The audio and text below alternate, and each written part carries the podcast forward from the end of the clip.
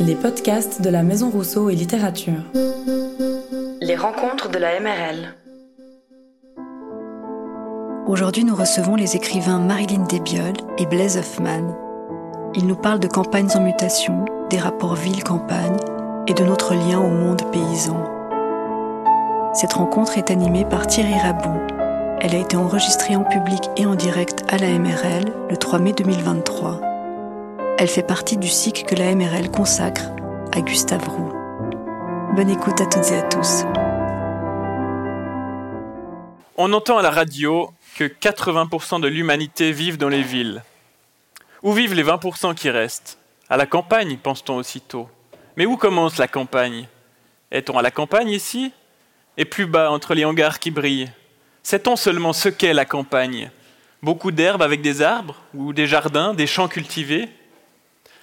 Mesdames et messieurs, bonsoir. Donc, c'est quelques mots tirés du roman Anchise de Marilyn Desbiol euh, pour vous accueillir dans ce dialogue entre deux, écrivains, presque entre trois écrivains, si j'ose, avec euh, Gustave Roux qui est donc dans cette belle exposition que je vous invite à aller, voir. Nous, allons nous intéresser aujourd'hui particulièrement à une thématique très chère à Gustave Roux, celle de la campagne que Roux euh, célèbre, glorifie, transfigure hein, dans une veine très romantique et que les écrivains d'aujourd'hui euh, redéfinissent plutôt et interrogent dans leur mutation profonde et dans leur proximité avec la ville, nous nous le verrons. Alors nous n'allons pas tenter de, d'inutiles acrobaties pour tenter de relier ces œuvres très différentes, à la fois celle de Blaise Hoffman, celle de Marilyn Desbiol et celle de, Gustave Roux. Euh, donc on ne va pas faire de ces deux écrivains des sortes d'épigones modernes de, de, Roux, ce qu'ils ne sont pas, mais on va plutôt tenter dans son lointain sillage de, de voir quels sont, les, quels sont les échos et de voir comment ces, livres dont on va parler aujourd'hui, à la fois Faire paysan de Blaise Hoffman et Anchise et le neveu d'Anchise de Marilyn Desbiol, on va voir comment ces ouvrages se font écho dans leur manière de regarder la terre et, ses transformations contemporaines. Eva l'a dit, donc Roux arrête de photographier au moment où les machines arrivent. Euh, il arrête aussi d'écrire au seuil des années 1970 euh, et c'est le moment où l'agriculture commence à s'industrialiser, à répondre à des exigences de planification étatique rigoureuse. Euh, c'est avant l'instauration des contingents laitiers, des paiements directs, tout ce que Blaise Hoffman vous décrivait très bien dans votre, dans votre livre, qui, est une manière de, réconcilier la, campagne et la ville, on y reviendra. Et Blaise Hoffman, je commencerai peut-être avec vous. Euh, Gustave Roux s'est donc donné pour, euh, pour mission de sauver de l'oubli ce monde des campagnes, dans une veine très, très romantique. Il a envie de faire accéder ce monde à une forme sublimée d'éternité. Et vous, vous lui répondez, page 193 de votre livre, Éternité paysanne, mon cul. Alors c'est un postérieur que d'ailleurs vous situez dans un entre-deux entre la chaise et le bot de cul, comme vous le dites, hein, je, vous cite. Entre la ville et la campagne, vous êtes vous-même fils de paysans et de paysannes, petit-fils aussi de, paysans. Euh, vous avez grandi, euh, vous avez passé votre enfance à empiler des bottes de paille, comme vous le dites aussi dans votre ouvrage. Et vous passez une partie de votre vie adulte à faire la tournée des, des librairies, mais aussi à exploiter un hectare de vignes comme Eva l'a dit. donc ce livre est une forme d'enquête très, très personnelle qui vise à, reconstituer les liens rompus entre, entre ville et campagne. Pourquoi avoir cherché à désamorcer ce, que Roux célèbre, cette forme d'éternité paysanne très, très romantique? Est-ce que c'était important pour vous d'aller sur le terrain et faire comprendre que la campagne aujourd'hui n'est plus celle euh, célébrée par Roux? Bonsoir déjà. Euh, alors, on va commencer avec Gustave Roux. Euh, on, allait voir euh, tous les trois avant l'exposition. Moi, j'avais vraiment l'impression de voir des photos de, famille, en fait, des photos de mes grands-parents, grands-parents maternels qui ont, leur ferme à Vuillon. Et c'est le village voisin de Carouge, Carouge avec deux R, donc pas le Carouge genevois, le Carouge de Gustave Roux. Et donc il y, a, une proximité. Pour la petite histoire, Gustave Roux a sa place dans le, dans livre Faire paysan, mais de manière un peu anecdotique. Euh, je suis à Carouge, dans la grande salle. Il y a un spectacle de théâtre amateur sur la thématique paysanne. Et il est question de, fin de domaine, de, dépression, de soucis économiques. Et la pièce se joue à 200 mètres de la maison de Gustave Roux. À 200 mètres du sentier Gustave Roux, là où quand on télécharge avec un QR code une application sur l'iPhone, on a des lectures d'auteurs contemporains quand on marche dans cette campagne. Donc il, y a tout un, univers euh, assez... Euh, avec, euh, avec des, échos. Mais donc Gustave Roux apparaît dans le, dans le livre, mais comme vous le dites, c'est une, une période datée dans les années 70, 70 on, est encore dans une représentation du paysan euh, du sortir de la Deuxième Guerre mondiale. On est encore avec le héros nourricier, le, garant de l'indépendance euh, euh, fédérale. Il y a vraiment un côté comme ça encensé. Et, et Roux, quand j'en parle avec Bruno Pellegrino, donc un, auteur du coin qui a, beaucoup écrit sur Gustave Roux, et que je lui dis que Gustave Roux encense le, monde paysan. Il me dit c'est pas du tout vrai, c'est vraiment un cliché. Euh, il se fâche, mais moi je, continue à penser quand même qu'il rend noblesse à, à cette paysannerie, mais c'est une paysannerie d'une certaine époque. Et le livre que j'ai voulu faire est le contraire de la nostalgie. J'ai pas du tout envie d'idéaliser la paysannerie d'avant, ce qu'on fait assez régulièrement quand on parle d'agriculture. J'avais vraiment, vraiment envie de faire le portrait actuel, non pas de l'agriculture d'aujourd'hui, mais de tous les visages de l'agriculture d'aujourd'hui et, d'essayer de comprendre un petit, mieux, un, petit peu mieux ce mhm. qui, ce qui s'y passe. D'où la forme documentaire. Vous êtes aussi romancier, on connaît votre œuvre déjà assez large, mais ici il y a vraiment une forme de récit documentaire. Mhm. Euh, pourquoi cette forme-là alors que le roman aurait aussi pu servir à, désamorcer cette euh, éternité paysanne roudienne? C'est un, livre qui me ressemble. Moi je voulais en faire un reportage. Je voulais faire vraiment un récit de voyage dans l'univers paysan. Donc euh, aller en immersion, faire des journées avec des paysans, des paysannes, travailler et le raconter. Et je me suis aperçu de la complexité du domaine. Donc j'ai eu, euh, eu recours à... Donc j'ai été journaliste, c'était le côté reportage. J'ai eu recours à l'historien que j'ai été, étude à l'université de Lausanne, c'est lointain, euh, pour essayer de retracer l'historique agricole suisse, qui est vraiment indispensable. Et puis à côté de ça, je sentais bien que si j'en faisais un texte froid, distant, je perdais beaucoup parce que moi, ça résonnait euh, avec l'enfance, avec mon empreinte paysanne, comme je l'appelle. Et donc, j'ai dû faire œuvre un peu d'écrivain avec un récit, euh, disons, euh, personnel. Et puis, et, puis voilà, c'est plusieurs pistes différentes, plusieurs, plusieurs regards que j'ai qui en donnent un, au Salon du Livre à Genève, on l'a qualifié de Olni, d'objets littéraires non identifiés. On est entre plusieurs pôles, et puis aussitôt que je me perds dans un des genres littéraires, je casse pour aller dans un autre, et puis euh, je passe 200 pages à essayer de faire ça. Vous m'avez dit, il y a eu beaucoup de doutes euh, au moment de, créer cet objet particulier. Dans, la, gestation, c'était assez particulier pour vous de trouver ce ton entre les genres.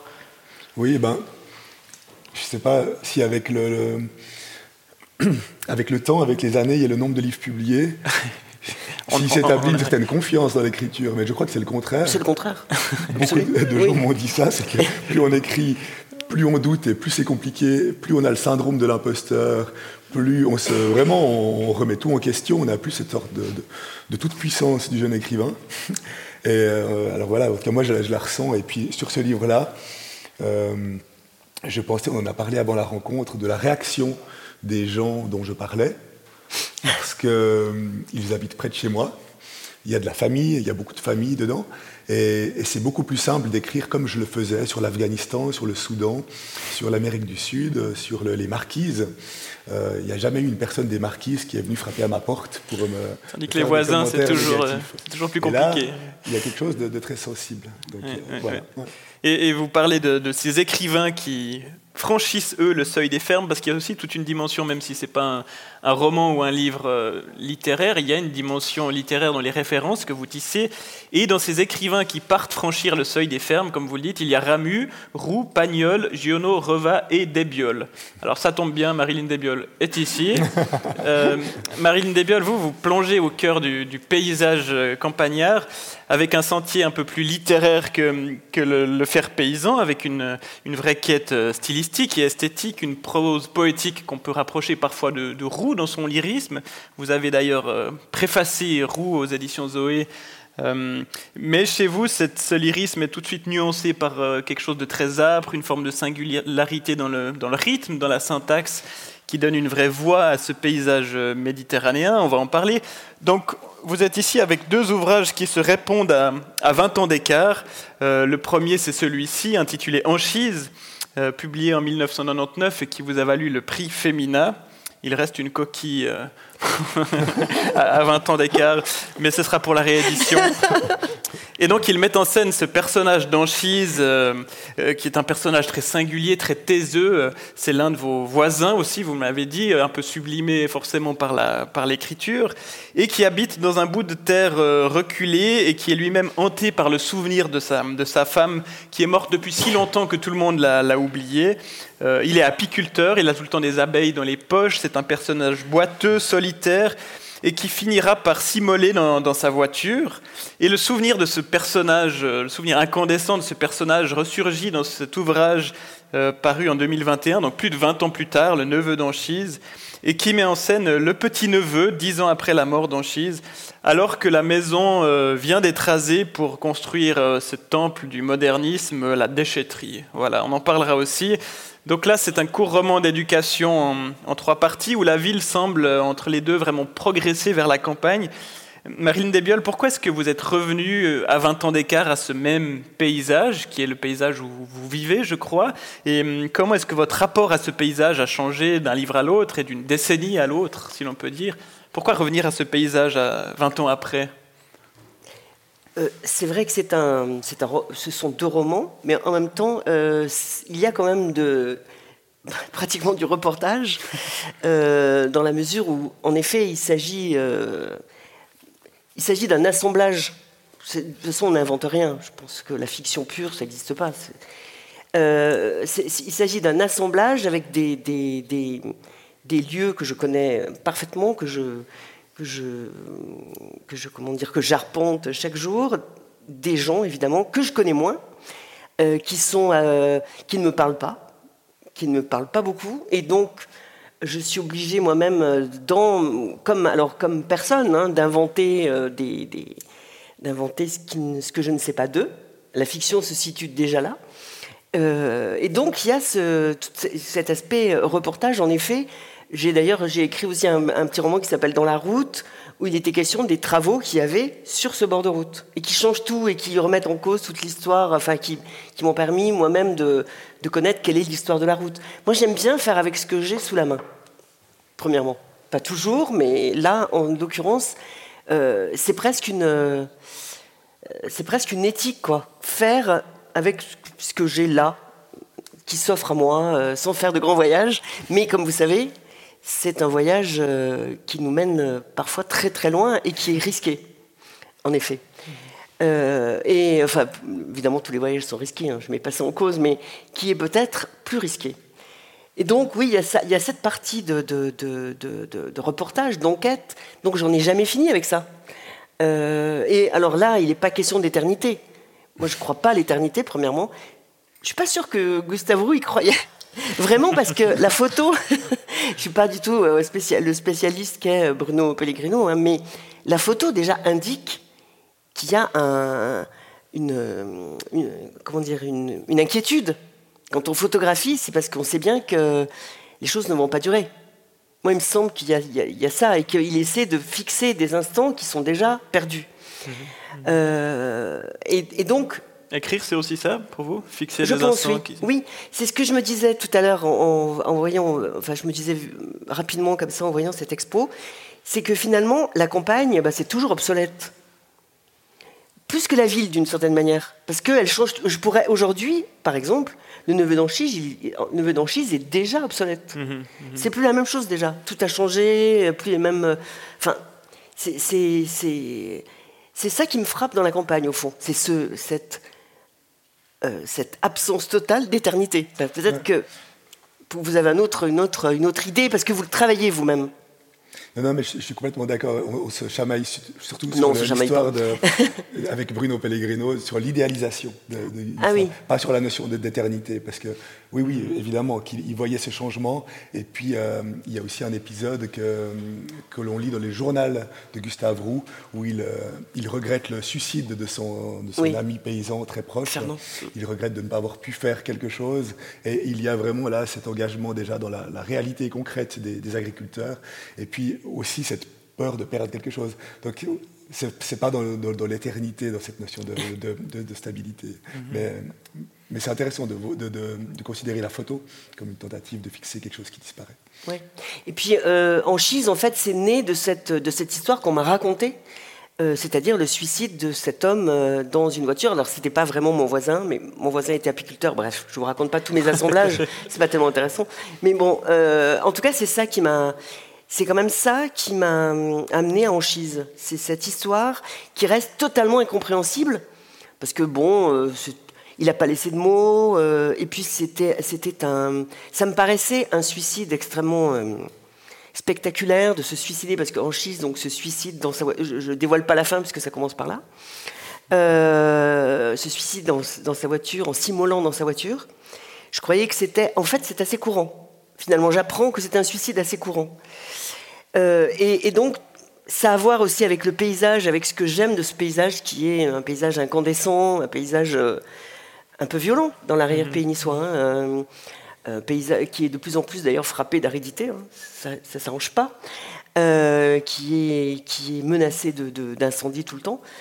Euh, y il y avait tout ça dans, cette, dans, cette, euh, dans ce début d'Anchise, c'est-à-dire quelque chose qui est en train de, bah, une disparition quand même. Mhm. Il est question de la disparition d'emblée. Mhm. Mhm. Et dans le, dans le roman publié 20 ans plus tard, ce paysage a effectivement disparu. Il est rongé, si l'on veut bien, par, euh, par la ville, la déchetterie, qui semble progresser vers ce, vers ce lieu.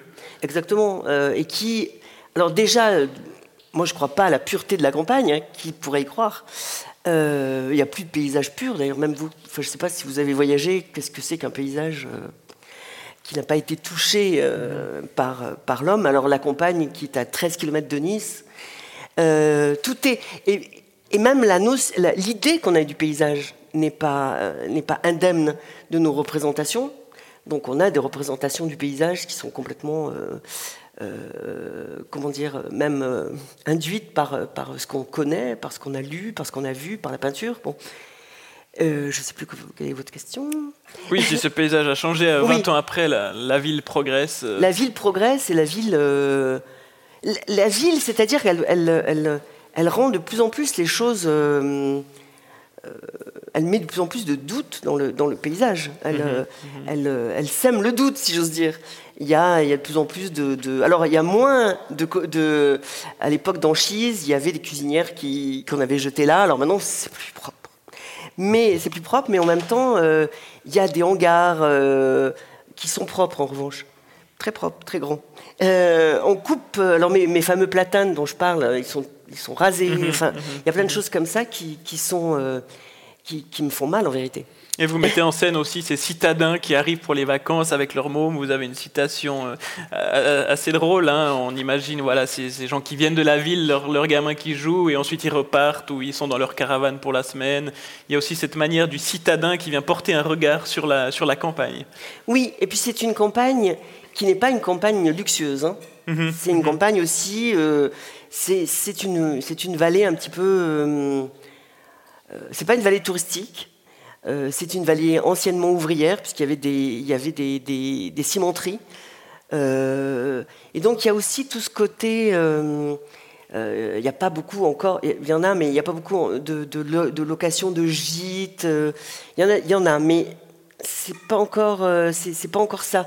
Une espèce de c'est pas c'est pas la représentation de la campagne où on vient passer des, des vacances merveilleuses. C'est une espèce de d'entre-deux, où on essaie de, de, coller à mhm. cette image de, de prendre du bon air, alors que, bon, l'air est pas plus si bon. Plus si bon, n'est pas extraordinaire. Mhm. C'est une espèce de, de poursuite de ce mm, quête du bonheur campagnard qui est complètement illusoire en mhm. vérité. Vous écrivez dans votre livre que la campagne est un corps impossible à étreindre et donc à, définir. et là, par l'écriture, il y a une tentative de, circonscrire de ce, non-lieu peut-être Bah, moi, j'ai aussi la tentation de. Enfin, j'ai pas une tentation, j'éprouve parfois des, des, sentiments. Euh, enfin, j'éprouve du bonheur aussi à vivre là, malgré tout. Euh, à voir euh, un grand ciel, entendre. Bah, ce matin, quand je suis partie très tôt, j'ai entendu le renard, par exemple, ça, m'enchante, ce genre, de, ce truc. Je peux pas dire le contraire. c'est aussi pour ça que je continue à vivre là. Mais en même temps il y a cette disparition et il y a ce saccage aussi qui me, qui me, oui, qui me, qui me fait mal, qui me fait rire parfois. Hein. C'est pas, c'est pas que du mal, ce qui me, qui me fait rire, contre lequel je ne peux rien. J'ai pas non plus, pas non plus dans la nostalgie d'une campagne qui par ailleurs n'a jamais existé. Euh, y a, ça a toujours été, euh, ça a toujours été un endroit un peu, un peu de mélange, quoi, de, un peu de mixité euh, mm-hmm. étrange. Mais il y a aussi cette, euh, il y a aussi cet enchantement, oui, ça oui, c'est mhm. vrai. Blaise Hoffman, vous qui êtes une sorte de transfuge, à la fois le citadin revenu à la campagne, le campagnard parti à la ville, enfin vous avez, comme vous le dites, le, cul entre, entre deux chaises. Euh, comment est-ce que vous définiriez cette distinction entre ville et campagne? Comment est-ce que vous la vivez? Est-ce que, comme Marilyn Desbioles, vous sentez cette, cette progression en 20 ans euh, On vous construit une déchetterie sous, sous la fenêtre, euh, la, ville qui progresse vers la campagne? Ou est-ce que les choses sont assez séparées à la fois dans votre imaginaire et aussi dans le lieu où vous vivez? Ouais, c'est complexe. Euh, j'ai pas dit qu'il y a 12 euh, ans, j'ai eu la chance d'enseigner euh, Marilyn Desbioles. J'étais au lycée, donc au gymnase de Burier. On a lu à Manscal euh, avec, avec ma classe, donc euh, numéroter les lignes de la page, de, donner tout ça. Et je me souviens que dans la biographie, il y avait déjà cet arrière-pays niçois qui me paraissait un peu exotique. Et chaque fois, vous utilisez la même formule dans vos, dans vos biographies. Et cet arrière-pays niçois, euh, on n'y est pas, que ce soit de la campagne genevoise, dans la mienne, qui est la campagne euh, La Côte, Morges, etc. Là, on est vraiment dans une, dans une région euh, euh, euh, métropole lémanique, on parle d'arc lémanique aussi, mhm. quelque chose de tendu. quelque chose de, très fort. Notre, arrière-pays niçois, c'est peut-être la vallée de Joux, euh, on le voit avec le, prix des loyers généralement et puis les transports publics. Quand on arrive dans des endroits où ça devient vraiment galère, on est dans l'arrière-pays. Il y a également eh ben, la région, le, Gros de Vaud, il y a peut-être une, petite zone là, les Préalpes. Mais là, nous, on est vraiment dans une région euh, euh, où la campagne est décorative et vous avez utilisé le mot obsolète. On est un petit peu là-dedans. En Suisse, l'agriculture, c'est 1% du PIB. Je pense que dans l'arc lémanique, on doit arriver même pas à 0,1% au niveau de l'argent qui est brassé par ces 1,5 million d'habitants qui vivent là, collés au, lac Léman, avec toutes ces, toutes ces entreprises. Euh, maintenant, le, le, questionnement, ce n'est pas vraiment ville-campagne, parce que qui vit à la campagne aujourd'hui? Beaucoup de pendulaires qui travaillent en ville et beaucoup de gens de néo-ruraux qui ne sont pas nés à la campagne. Donc les, paysannes et les paysans en Suisse, c'est 2% de la population. Donc c'est beaucoup moins que ces 80% mhm, mhm. dont, vous parliez. Oui, oui, et, que vous citez aussi dans votre ouvrage, cette statistique, elle est la même en Suisse et en France. Oui, exactement. Ouais. Ah et puis, mais ce qui est, vraiment intéressant, c'est que c'est la ville qui, tient les, les rênes. Euh, c'est la ville qui domine la campagne politiquement. Évidemment, ils sont plus. Donc, euh, par, dans, les, dans les, urnes de votation, ben, il y a plus de bulletins. Économiquement, par le pouvoir d'achat, c'est-à-dire que ce qui est consommé dans les supermarchés, c'est quand même euh, majoritairement des citadins qui vont, qui vont le dépenser, donc qui vont, qui vont instaurer des habitudes commerciales, et puis surtout symboliquement. C'est-à-dire l'image qu'on a des paysans. Est-ce qu'on a envie que ce soit des gentils, ruraux, naïfs Est-ce qu'on a envie que ce soit des pierres rabbis potentiels, euh, grands sages, un peu silencieux? Est-ce qu'on a envie que ce soit justement des tortionnaires d'animaux et des pollueurs de rivières?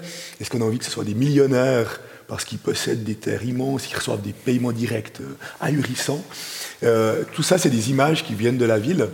Et, et moi, je m'intéresse beaucoup dans ce livre, justement, en laissant de côté un tout petit moment l'écologie même si c'est une urgence, mais en, en, parlant, mais en n'ayant pas ce seul prisme pour lire la campagne, en n'ayant pas non plus que le prisme de l'économie, même si c'est vraiment primordial, mais aussi d'avoir le côté humain. quelle est l'image que les, paysannes et les paysans, eux, de, ont eux d'eux-mêmes, ont pardon, quelle image on a. Et je crois vraiment que pour essayer d'y comprendre quelque chose et pour réconcilier ces mondes, il faudrait davantage de sociologues, d'anthropologues, que comme on, engage maintenant à l'OFAG, l'Office fédéral de l'agriculture, des, plutôt des, technocrates, des, statisticiens, des, statisticiens, des économistes. Et ça, ça, serait intéressant parce que c'est une histoire de langage, c'est une histoire de code, de gestuel. L'incompréhension, elle est là. C'est une histoire de rythme, d'accent. C'est une j'ai beaucoup aimé le livre d'une politicienne, Sylvie Bonvin, qui est maintenant conseillère d'État fribourgeoise, mais qui était paysanne, qui était journaliste aussi, et euh, qui, parle de cette euh, distinction ville-campagne, mais avec des choses beaucoup plus concrètes. Les citadins se douchent le matin, les paysans le soir. Les paysans, et mes parents, j'arriverai jamais à les convaincre de ça, ne mangent jamais dehors. Pour moi, c'est un plaisir. Il fait beau, on se met, on mange dehors. Pour eux, manger, manger dehors, c'est le boulot, quoi. Il faut être dedans, on ferme, il n'y a pas de mouche, on est stable. Et c'est ça le vrai repas. Et c'est ce genre de distinction-là que je trouve intéressante, vraiment dans les gestes quotidiens. Et ils sont nombreux. Et ça, c'est de la sociologie, c'est pas de mhm. Mhm. l'écologie. J'aimerais revenir sur cette notion d'arrière-pays qui est assez, assez fondamentale parce que lorsque vous publiez ce livre en 1999, il est écrit dans votre bio, effectivement, et dans plusieurs de vos bios successives. Marilyn Desbiol est écrivain, née en 1959 à Ugine. Elle vit dans l'arrière-pays niçois. Et lorsqu'on lit la bio qui est dans votre livre, qui vient de sortir chez Sabine Vespizer, c'est mis qu'elle vit à Nice alors une forme d'urbanisation de votre, de votre biographie euh, qui n'est peut-être pas anodine. Et, cette notion d'arrière-pays, j'aimerais bien vous entendre à ce sujet parce que, comme l'a dit Blaise Hoffman, elle est très peu mobilisée en Suisse romande. On, l'utilise peu, les géographes l'évitent soigneusement. C'est une notion très ambiguë finalement. Euh, chez Roux, alors il y a peut-être des, spécialistes de Roux dans, dans la salle, mais je n'ai pas le sentiment que Roux considérait lui-même son propre territoire et paysage comme un arrière-pays. Euh, qu'est-ce que ça veut dire l'arrière-pays pour vous? Ça veut dire qu'il y a un avant-pays, un arrière-pays? Que, représente cette notion qu'on maîtrise finalement assez peu et qu'on mobilise peu en, Suisse romande? Oui, c'est toute une question.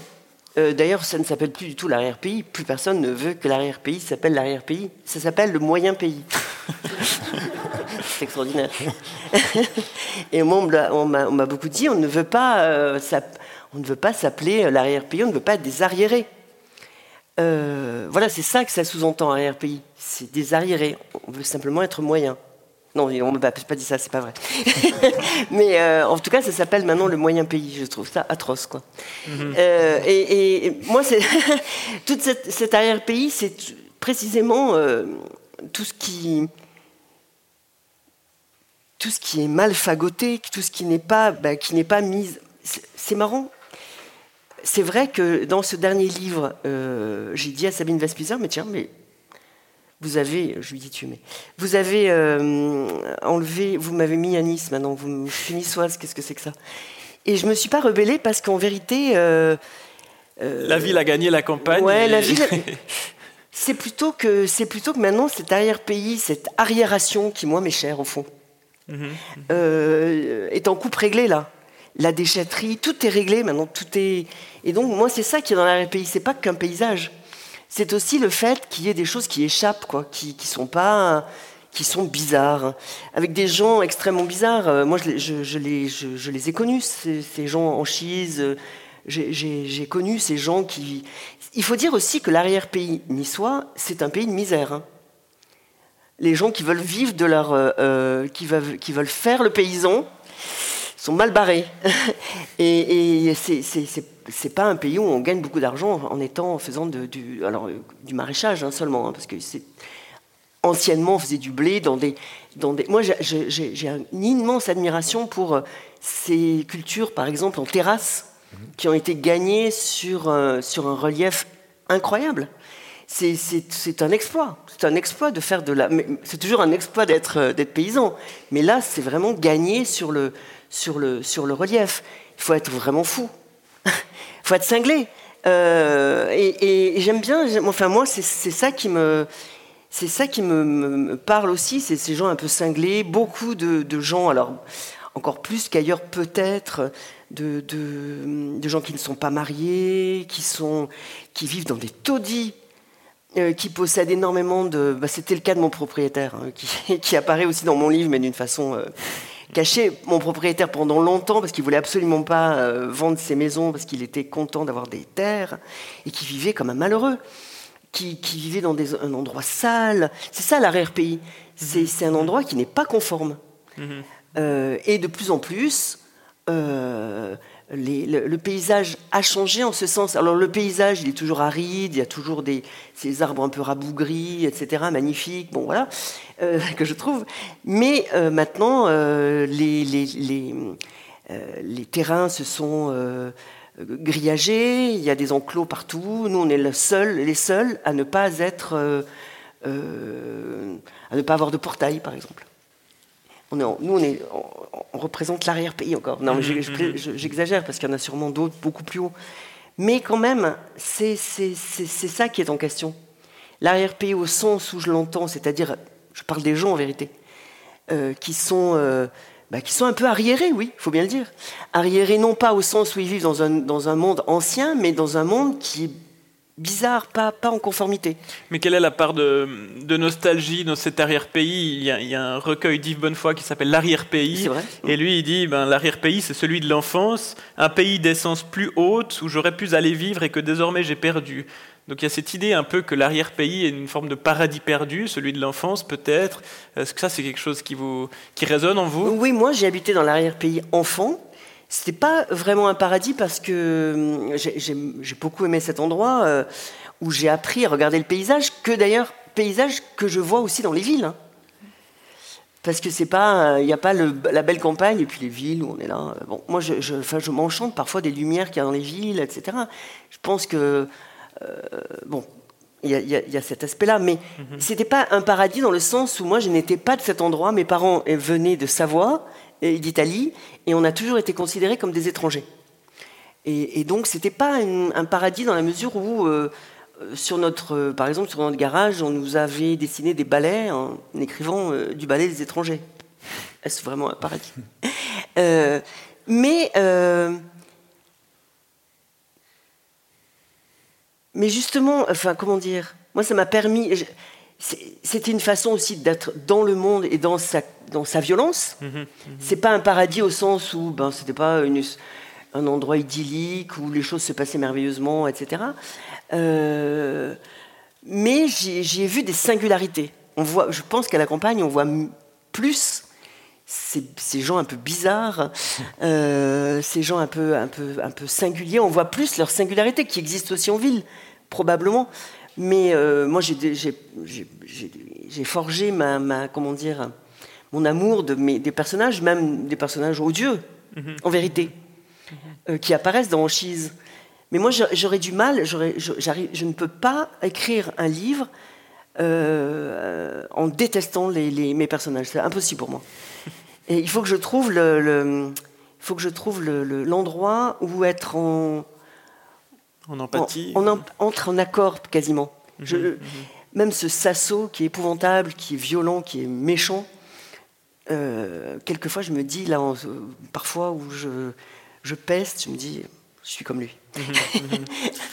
Les mhm, Hoffman, dans ce territoire que vous avez arpenté, est aussi une forme d'arrière-pays peut-être, de zone intermédiaire peu, peu aisée à définir, disons.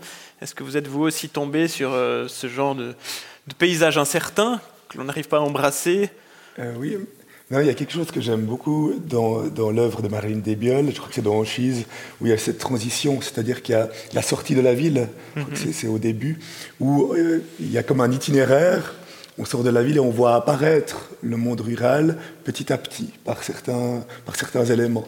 Et cette lente transition, cet entre-deux, c'est ça qui est, qui est, intéressant finalement, parce que de classifier, de dire noir et blanc, ça n'a aucun intérêt, c'est le contraire de la littérature, c'est le contraire de la nuance, c'est le contraire de la, de la, complexité de la vie en gros. Et, c'est vraiment des passages euh, que j'aime bien, et visiblement, ben, vous aimez ça, ce côté de transition dans l'identité, le, aussi dans, dans la géographie. Et, euh, et moi j'aime bien aussi quand je suis dans un un village en montagne, de savoir à, partir de quel moment on dit bonjour aux gens. Parce que dans le village, on ne se dit pas bonjour, si c'est un grand, si c'est une sorte de, cité un peu euh, alpine. Et puis tout à coup, il y a, comme un code. À un moment, les gens savent qu'on se croise sur des sentiers, on doit se dire bonjour. Et c'est marrant, comment, comment on l'intègre, cette chose-là? Comment, comment ça fonctionne Où est la frontière? Euh, et, puis moi, ben voilà, le, cul entre deux chaises, entre une chaise et un bot de cul, je l'ai été pendant, euh, pendant 20 ans avec des récits de voyage en n'étant jamais conquis par le paysage que je visitais, en essayant de jamais succomber à l'exotisme, à, être émerveillé par euh, la beauté des enfants pauvres et terreux qui sourient et qui ont rien. Euh, ce genre de, choses, voilà, ces photos, c'est une sorte d'exotisme de voyageur euh, qui me dépasse un peu, donc de toujours rester moi-même, puis au retour d'essayer de conserver l'émerveillement du voyage, et puis d'essayer de réaborder mon chez-moi avec ce, avec ce regard-là. Et ville et campagne, c'est pareil. Hein. Euh, j'étais plutôt à Lausanne ce matin et là à Genève, et, c'est un bonheur, mais je pourrais plus y vivre parce que je sais pas, mais je suis toujours en tension. Et puis, euh, et puis vous avez lâché le mot émerveillement. Euh, il, il, est toujours réciproque. Euh, dans, les deux. Et puis, tout comme la colère, en ce moment, on est dans cette confrontation ville-campagne. Enfin, il y a vraiment là une incompréhension, enfin plutôt euh, agriculteur ou euh, secteur primaire et, personnes travaillant en ville, on va dire comme ça. Et, et, c'est la colère que, l'un, ou disons les critiques que l'un a envers l'autre, c'est comme un couple un couple, il n'y a jamais une colère qui est toute seule. En face, il y a forcément quelque chose. Et la colère euh, est, en, réciprocité. Et c'est ça, que je trouvais intéressant, mm-hmm. de voir que les paysans détestent les citadins la même chose. Mm-hmm. Et, mm-hmm. les entendre parler, ils, détestent la berne fédérale, les bureaucrates qui pourtant leur donnent leur paiement direct. Ils détestent la paperasse, mais ils détestent beaucoup l'ignorance des citadins. C'est vraiment quelque chose de. C'est un rituel. Est-ce que c'est quelque chose qu'on vit aussi dans l'arrière-pays niçois, cette détestation de, l'avant-pays? Non, parce que les choses sont trop, là, les choses sont trop mêlées. Mais ce qu'on sent dans votre livre aussi, c'est que il y a, enfin, il y a un côté, euh, comment dire, pardon d'employer ce mot un peu grandiloquent, mais un peu chevalier malgré tout. Vous défendez, même si, même si vous apportez beaucoup, beaucoup de, de, nuances. de nuances. et de contre. Euh, mais il y a quand même. Euh, il y a quand même la, défense du plus faible, d'une certaine manière, c'est-à-dire les paysans, puisqu'ils sont tellement minoritaires. Mais il me semble, enfin, je sais pas. Mais moi, je, vous dis ça parce que mm, moi, je ressens ça aussi dans ce côté, dans ces arriérés. J'ai envie de, enfin, je, préfère être de leur côté.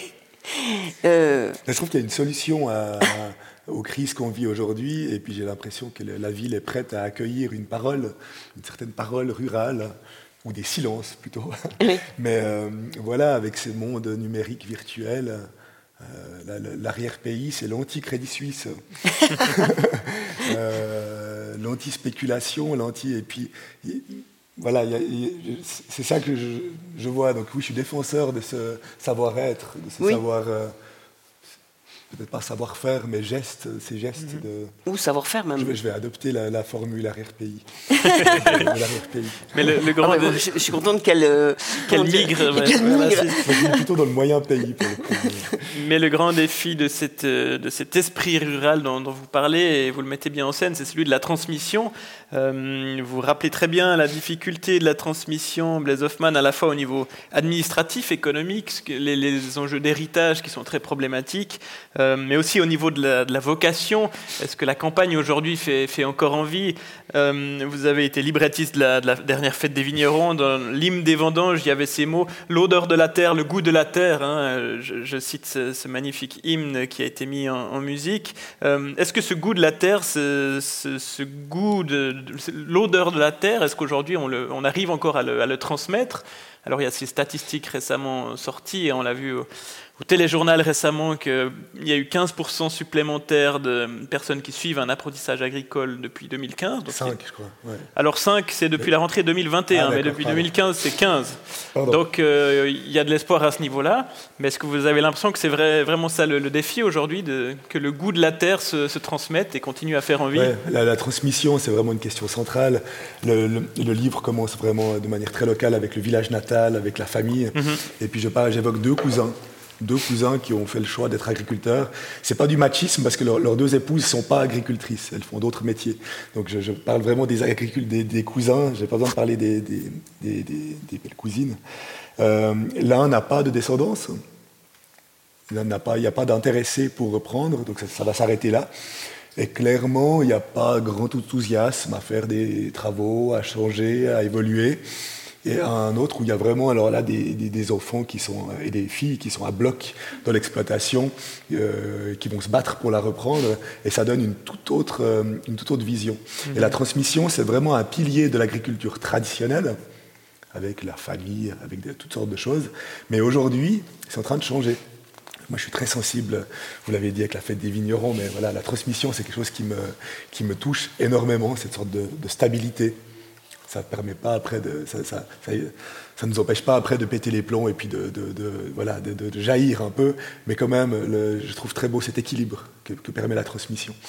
Et euh, aujourd'hui, il y a euh, bah, il y a quatre fermes qui, a, qui font faillite chaque jour, quatre exploitations qui disparaissent en Suisse. Euh, donc il y a ce côté-là, dans la fin de, de, la, de la transmission, mais il y a aussi beaucoup de, et ça c'est la bonne nouvelle, beaucoup de citadins qui rentrent dans les écoles d'agriculture, en Suisse, mais en France aussi. Énormément de néo-ruraux, oui. surtout des, enfin, depuis la, pandémie, j'étais là dans l'Ariège, euh, la région de Toulouse. C'est une région un peu comme l'Ardèche, avec énormément de néo-ruraux parisiens, de néo-hippies qui, qui, font leur retour à la terre. Et, et là, c'est une transmission, mais qui saute une étape, euh, qui n'est pas mhm. familiale et que je trouve très belle. Donc, euh, c'est vraiment un monde en mutation. Mais ce qui se passe dans l'agriculture, euh, enfin, j'espère que, alors, je me fais chevalier, mais j'espère que c'est pas trop, il n'y a pas, trop de noirceur. J'essaye aussi d'avoir un certain optimisme, de, de, mhm. de, de, voir aussi les, les beaux côtés. Mm. Marilyn Desbiol, vous mettez aussi en, scène une transmission interrompue de manière assez, assez radicale, hein, parce que chez Anchise, il y avait les, les, vignes et la science des vignes qui sont mortes avec le père d'Anchise, comme vous l'écrivez. Anchise n'a eu le temps d'apprendre que les odeurs fortes du vin qu'on fait. Et puis ces vignes ont été arrachées et Anchise renoncera à faire le paysan, comme vous l'écrivez, une sorte de prémonition du titre de, Blaise Hoffman. Est-il allé piquer son titre dans, votre prose J'aimerais. On laissera planer le doute. Euh, et il va se vouer, lui, donc ni à la vigne ni à la paysannerie, mais aux abeilles. Hein. Et donc c'est une forme de transmission aussi un petit peu bancale finalement. Très bancale pourquoi mettre en scène ces transmissions et pourquoi ne pas avoir donné d'enfant à Anchise? Parce que là aussi, la transmission est de nouveau perdue. Lui-même ne, ne, lèguera rien finalement. Euh, pourquoi mettre, est-elle emblématique de ce qui se vit dans cet arrière-pays, ce, genre de transmission? Oui, je pense vraiment. C'est pas, pas du tout. Comme je l'ai dit, c'est un pays de misère, donc où les gens ont fui euh, littéralement. Euh, ces, terres où il était question de cultiver quelque chose, c'était trop dur. Euh, même si maintenant, en effet, il y a euh, des néo-ruraux, euh, le curé du village qui tout d'un coup fait du bio. pas mal d'ailleurs. bon, avec plus ou moins de succès, il faut bien le dire, chacun. Mais bon, il y a, y, a cette, y, a cette, y a cette tendance, alors qui ne passe pas par une transmission quelconque, enfin, pas par une transmission familiale, mmh. par des écoles peut-être, ou par des tutos YouTube. Exactement, il faut le faire, et par, par, de la bonne volonté. Voilà. Mais, euh, mais en vérité, euh, justement, c'est quand même une question de. Il y a quand même la question de la transmission avec le neveu d'Anchise, mhm. euh, puisque la transmission est interrompue, Anchise n'a pas d'enfant, mais follement.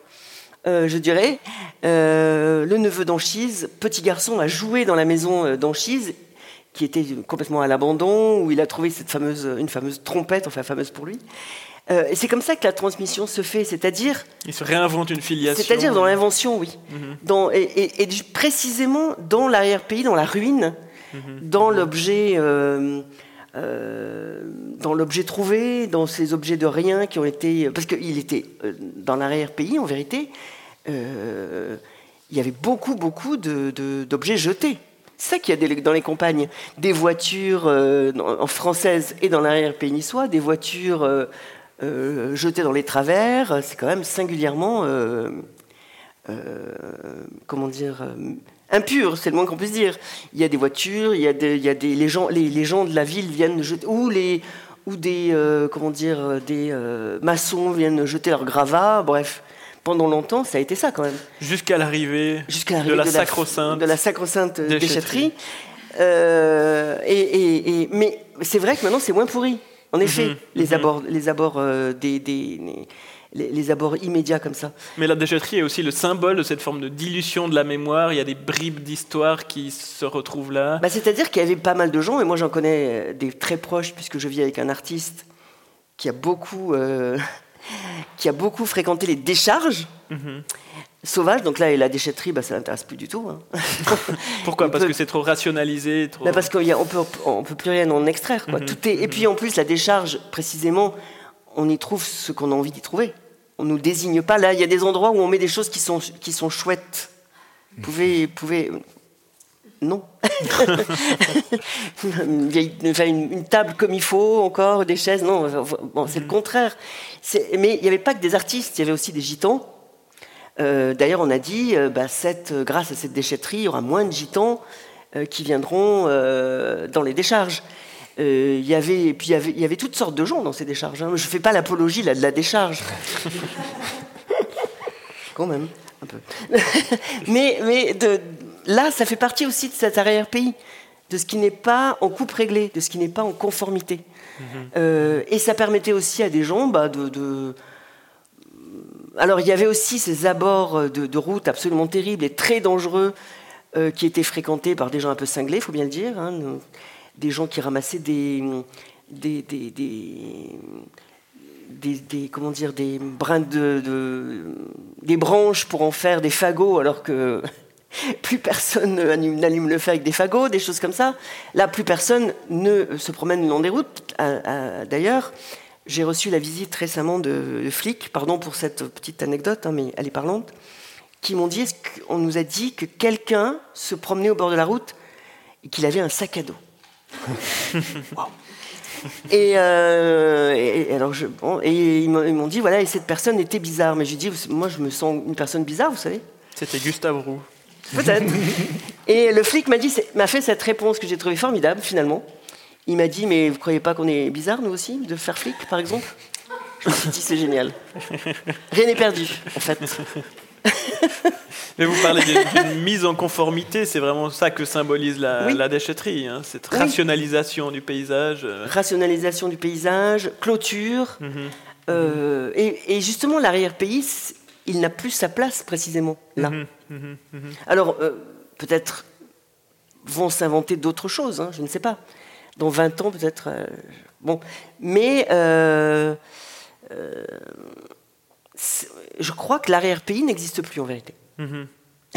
Et Blaise Hoffman, vous avez aussi le sentiment que c'est cette rationalisation qui a finalement tué un peu l'esprit de, de la campagne. Alors vous écrivez entre les lignes que c'est la bureaucratisation qui, a tué la paysannerie aussi un petit peu, mais avec cette rationalisation, cette mise en conformité où le paysan est dans son tracteur high-tech, il ne croise plus personne au bistrot, chacun est dans sa, bulle, ça aussi pour vous, ça a d'une certaine manière tué euh, l'esprit de la campagne, de ce qu'était la campagne?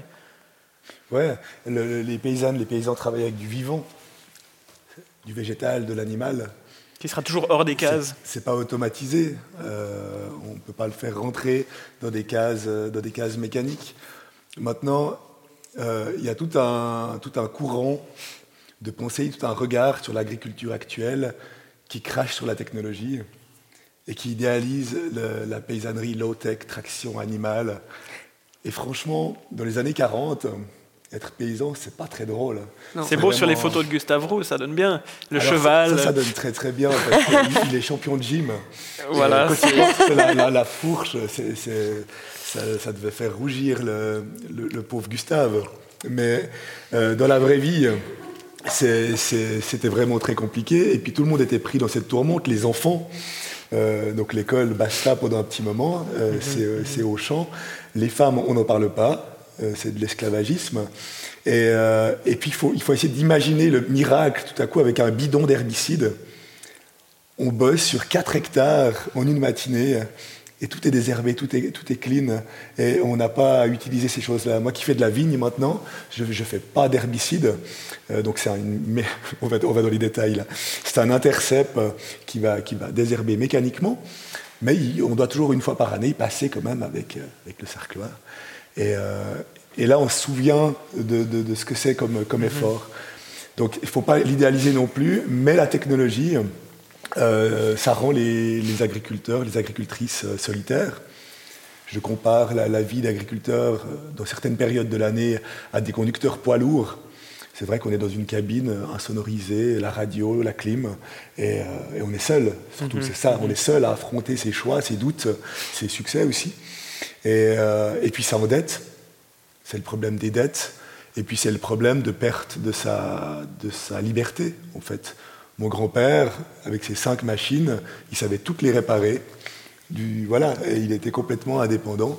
Maintenant, on est dépendant. S'il y a une panne, il faut aller demander aux spécialistes. Mhm. il y a des spécialistes pour tout. Donc, euh, il y a une résistance là. On est arrivé à un moment. Les paiements directs font que, vu que c'est payé à l'hectare, c'est vraiment un choix politique. On a fait, on veut des, exploitations plus grandes, et donc on veut qu'il y en ait qui disparaissent. Ce n'est pas du tout un hasard, c'est un choix politique depuis, euh, depuis 40 ans. Mais il faudra un moment savoir quand s'arrêter. En France, vous avez la Bretagne, où il se passe des choses dans l'agriculture. Il y a ces fermes-usines, on est à, l'étape en dessus, comme dans la Flandre, les Pays-Bas. Euh, en Suisse, on n'a pas encore ça. Mais à un moment, il faudra quand même se dire, OK, là, on va arrêter d'automatiser pour conserver une agriculture qui bosse avec du vivant, quoi. Mhm. Donc contre, contre la rationalisation, contre l'automatisation. Vous parlez de vivant, j'aimerais parler brièvement de, de, mort, parce que la solitude dont vous parlez des paysans mène euh, souvent, et vous le mettez très bien en scène, au suicide, et vous écrivez euh, Ces paysans qui n'ont pas l'habitude de se répandre sont de bons candidats pour se pendre, avec votre sens de la formule euh, habituelle, mais vous notez aussi que le taux de suicide chez les paysans suisses est de 40% supérieur à la moyenne nationale, et vous avez une litanie des suicides dans votre ouvrage euh, peut-être vous voulez nous la lire, histoire qu'on rentre un petit peu euh, là-dedans et que vous nous expliquiez. Pour mettre un peu de l'ambiance. Pour mettre l'ambiance. Non, mais pour, elle est assez centrale dans l'ouvrage. Euh, c'est vraiment un petit peu le cœur noir de l'ouvrage, tout comme cette scène de suicide qui est vraiment inaugurale dans, dans Cheese. Et après votre lecture, peut-être nous expliquer pourquoi cette litanie et pourquoi c'est si important d'en parler aussi littérairement. Oui, je m'aperçois que c'est un peu comme une sorte de litanie dans l'Église orthodoxe. Il y a des mhm. liturgies où on cite tous les noms des personnes qui sont parties. Euh, bon, c'était une journée ensoleillée, donc euh, vous me permettez. Euh, le il que, dont je vais parler, c'est le Pierre-André Schutz. c'était un paysan.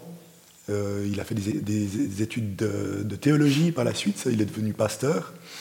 Et après, il est devenu aumônier des paysans. Donc c'est lui qui s'est occupé, euh, lors des pics des suicides paysans en 2014-2018, en gros, quand en a vraiment eu beaucoup, c'est lui qui s'occupait de ça.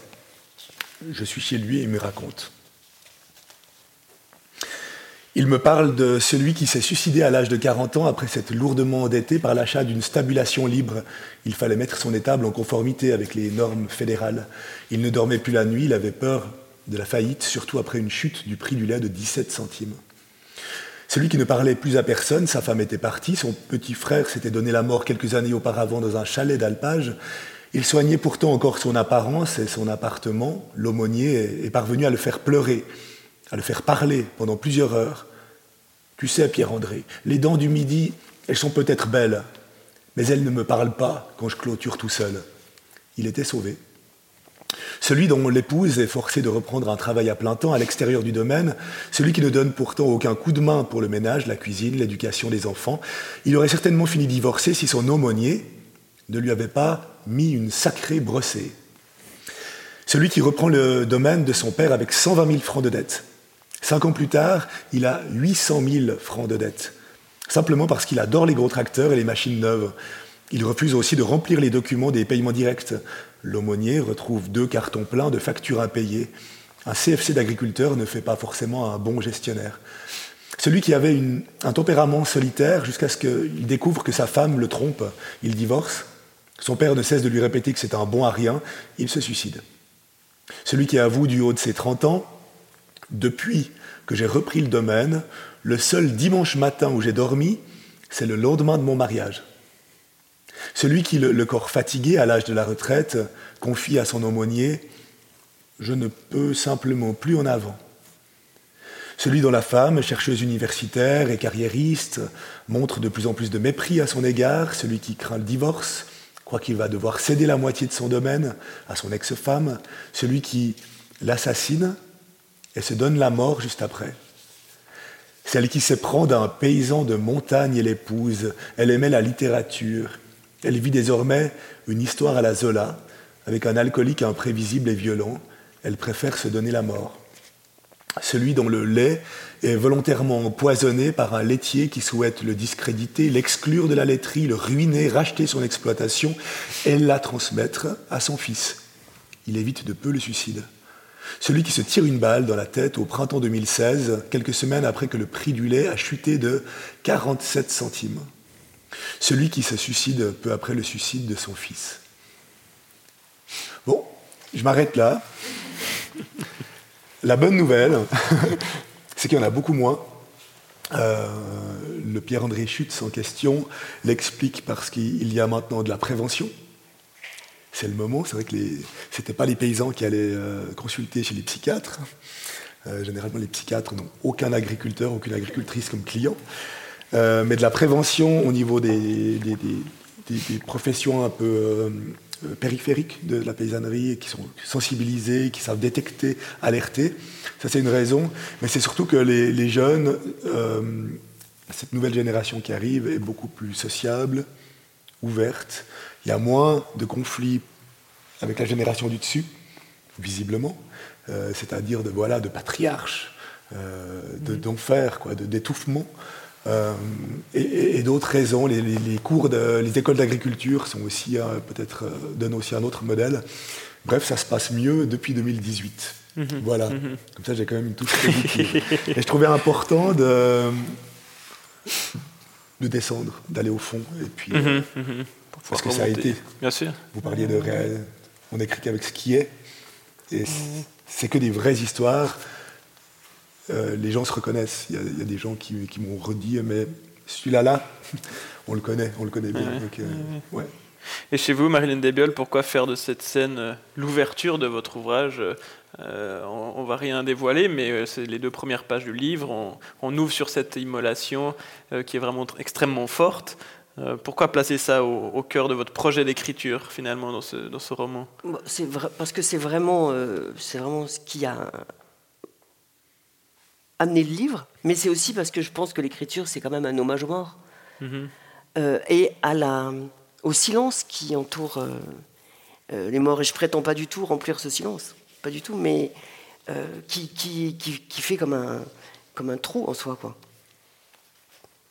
Et vous reprenez tout à la fin, on vous entendra peut-être tout à l'heure lire la fin de l'ouvrage, mais qui, conclut aussi, donc c'est vraiment ce qui, ce qui cadre tout le, tout le récit, alors que le livre, 20 ans plus tard, lui est beaucoup plus ouvert vers une forme de, liberté que symbolise aussi la ville, hein, avec l'arrivée du jazz, la mobilette, enfin le scooter, je ne me, rappelle plus très bien, mais, mais il y a cette, ouverture qui permet de, briser cette, ce cycle de la solitude. Et justement, c'est vrai aussi que je ne veux pas m'engluer dans quelque nostalgie que ce soit.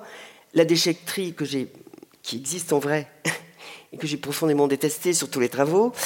Euh, je ne veux pas, je voulais pas en rester là justement. C'est aussi le lieu où euh, le neveu d'Anchise, euh, qui s'appelle Aubin, rencontre son amoureux. Mhm. C'est le, gardien de la déchetterie. C'est pour moi, c'est vraiment vital dans l'écriture et puis peut-être dans la vie tout simplement de, de, trouver des portes de sortie, d'aménager de, mon, mon, mon, territoire et mon champ d'écriture de cette manière, de pas en rester là. Voilà. Donc, je pense que c'est une ruse aussi mhm. pour, euh, pour imaginer euh, 20 ans encore plus tard, ou peut-être euh, peut-être avant, parce que là, ça s'accélère beaucoup quand même. Y aura-t-il un troisième livre 20 ans plus tard? Peut-être pas 20 ans plus tard. J'aimerais peut-être euh, peut terminer sur cette notion de, paysage qui est assez fondamentale dans vos, dans vos travaux respectifs. Euh, chez vous, le, paysage est presque plus qu'un décor, est presque un personnage. Est-ce que c'est le cas dans, dans, tous vos ouvrages? Est-ce que le paysage s'impose? Euh, en amont de l'écriture Est-ce que cette histoire n'aurait pas pu être écrite dans un autre arrière-pays que, celui-là? Quel rôle tient le, paysage dans votre imaginaire et dans votre écriture romanesque? Ah oui, c'est central. Moi, je pense, enfin, euh, mes personnages n'ont pas de psychologie. En revanche, ils sont nés, ils naissent quasiment du paysage. Anchise, il a la rugosité de, de cet arrière-pays son aridité, mais en même temps sa, son espèce d'extrémisme, oui, mhm. euh, de, que je reconnais moi, que je, que je crois reconnaître dans, dans, ce paysage. Oui, moi je pense qu'ils ils sont carrément tirés de cet, de cet endroit. Mhm. Ils sont nés de ce paysage. Ils, sont nés de ce paysage, oui. C'est plus qu'une, euh, c'est plus que le pays natal. C'est c'est le, ce que je ressens moi du paysage qui les qui les fonde. Ils sont l'expression du paysage. Exactement, exactement. Et chez vous, Blaise Hoffman, vous faites du, paysan, euh, l'agriculteur, le, dernier garant du paysage aussi. Vous écrivez euh, son rôle est d'assurer une présence, de faire vivre un territoire, d'humaniser les paysages, euh, de jouer les, médiateurs, entre la nature et les gens. Et vous dites qu'ils seront toujours les propriétaires du, paysage. Donc vous, vous, posez le, paysan en, gardien de cette idée-là du, paysage. Alors ils ne sont pas propriétaires du paysage parce que c'est les banques qui possèdent les 45% de tous les avoirs de mhm. l'agriculture mhm. suisse, c'est-à-dire que l'agriculture suisse est la plus endettée d'Europe. voilà. Ah euh, donc il y a vraiment un système là, bah, tout est fait pour pousser à l'endettement euh, à, grandir. Euh, par contre, c'est vrai, bon déjà paysan, l'étymologie, gens du pays, dire du paysage. Quoi. Il y a quelque chose déjà de, cet ordre-là. Et puis après, j'aime bien dire que c'est ceux qui savent, euh, contrairement à moi, lire le paysage. Et je trouve ça vraiment agréable de se promener euh, avec mes parents qui, euh, qui voient, il n'y a pas des, des, magnifiques carrés jaunes de colza, c'est un choix de culture de quelqu'un qui a dit, OK, dans les rotations de culture, je vais faire comme ça.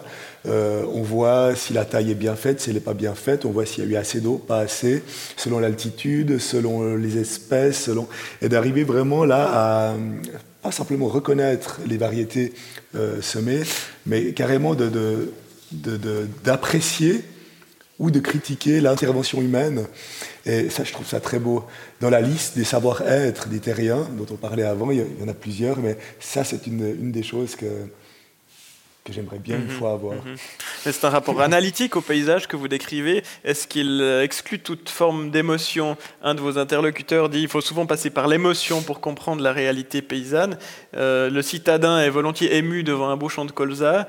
Euh, est-ce que l'agriculteur, le paysan ressent une forme d'émotion.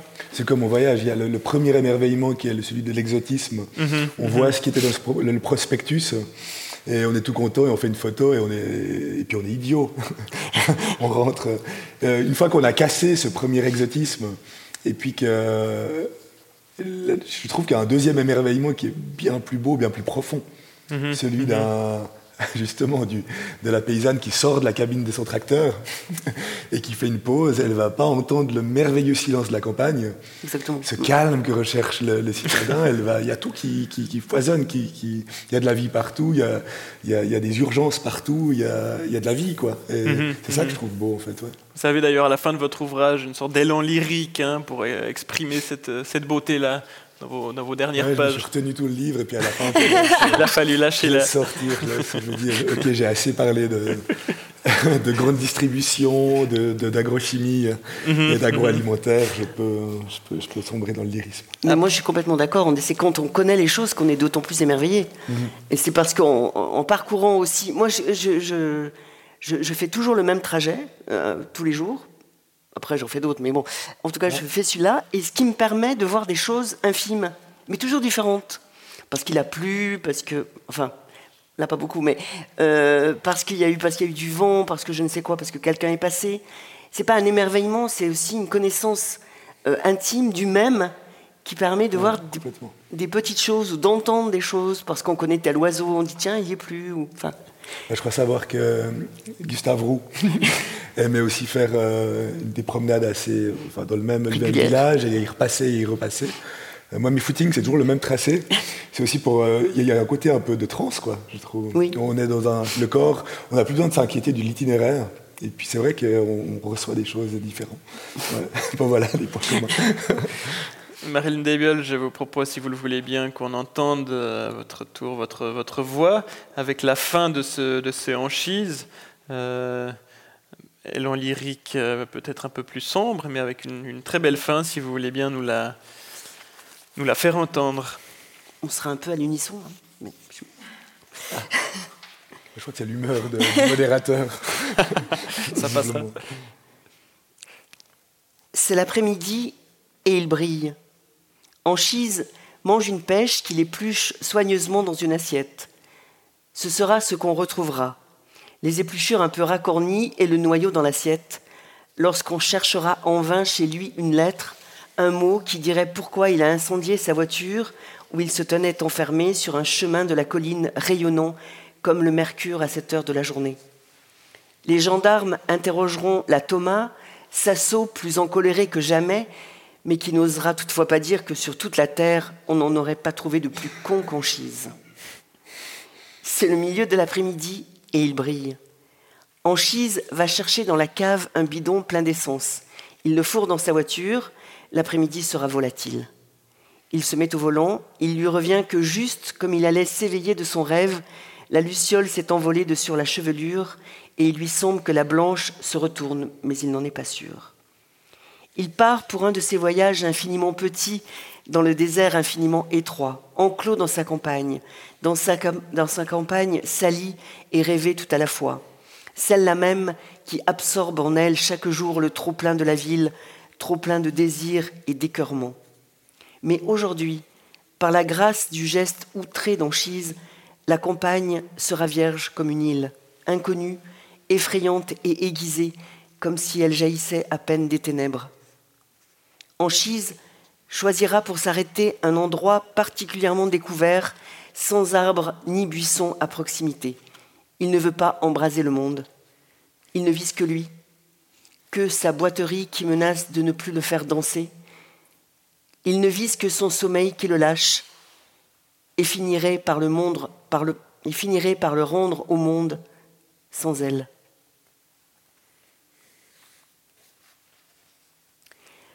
Quand tout est accompli, que la carcasse noircie de la voiture continue d'épingler l'après-midi qui s'éteint, quelque chose se rompt doucement.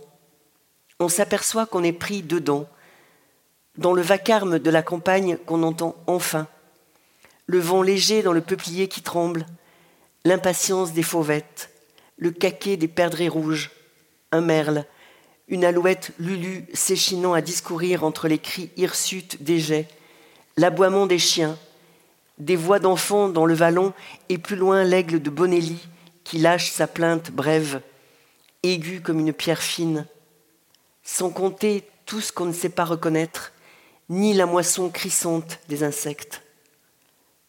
La campagne, c'est cette musique, cette agitation de branches, de feuilles et de cris qui s'enflent, et cette architecture quand on ferme les yeux.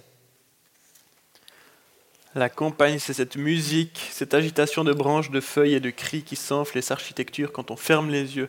À se demander si ce n'est pas là la meilleure définition de la campagne, c'est justement une réalité purement sensorielle, émotionnelle. Est-ce que la réalité euh, excède toute tentative de définition géographique, euh, sociologique? Vous parliez de sociologie tout à l'heure, pour n'être qu'une réalité sensorielle, personnelle. C'est ça que suggère euh, cette très lyrique et belle conclusion de votre ouvrage oui, peut-être. Cette conclusion, enfin, oui, peut-être. Cette conclusion, on, peut pas. Euh, euh, enfin, moi, je, considère que les livres ne doivent pas être conclusifs ni même aboutis. Mhm, mhm. Euh, donc, la fin est, ouverte. On peut, on peut, on peut imaginer beaucoup d'autres choses quant à sa propre définition de la campagne. Mais oui, peut-être. En tout cas, c'est un, c'est un, un moment. Je vais dire un gros mot, mais de recueillement peut-être. Mhm. Il y a ces moments de recueillement, oui, qui, qui, nous sont permis par, euh, par le fait d'avoir des pieds, des pieds dans l'herbe, je ne sais pas. parfois, parfois, rarement, parfois, je ne sais pas. Mhm. Je n'ose pas trop dire des choses définitives, ça me semble toujours énorme et vociférant. Quoi. je vous remercie pour votre attention et je vous souhaite une très bonne soirée. Merci, merci, beaucoup. Merci à vous. La rencontre avec Marilyn Desbioles, Blaise Hoffman et Thierry Rabou est terminée. Retrouvez toute notre actualité sur notre site. À bientôt pour de prochaines écoutes.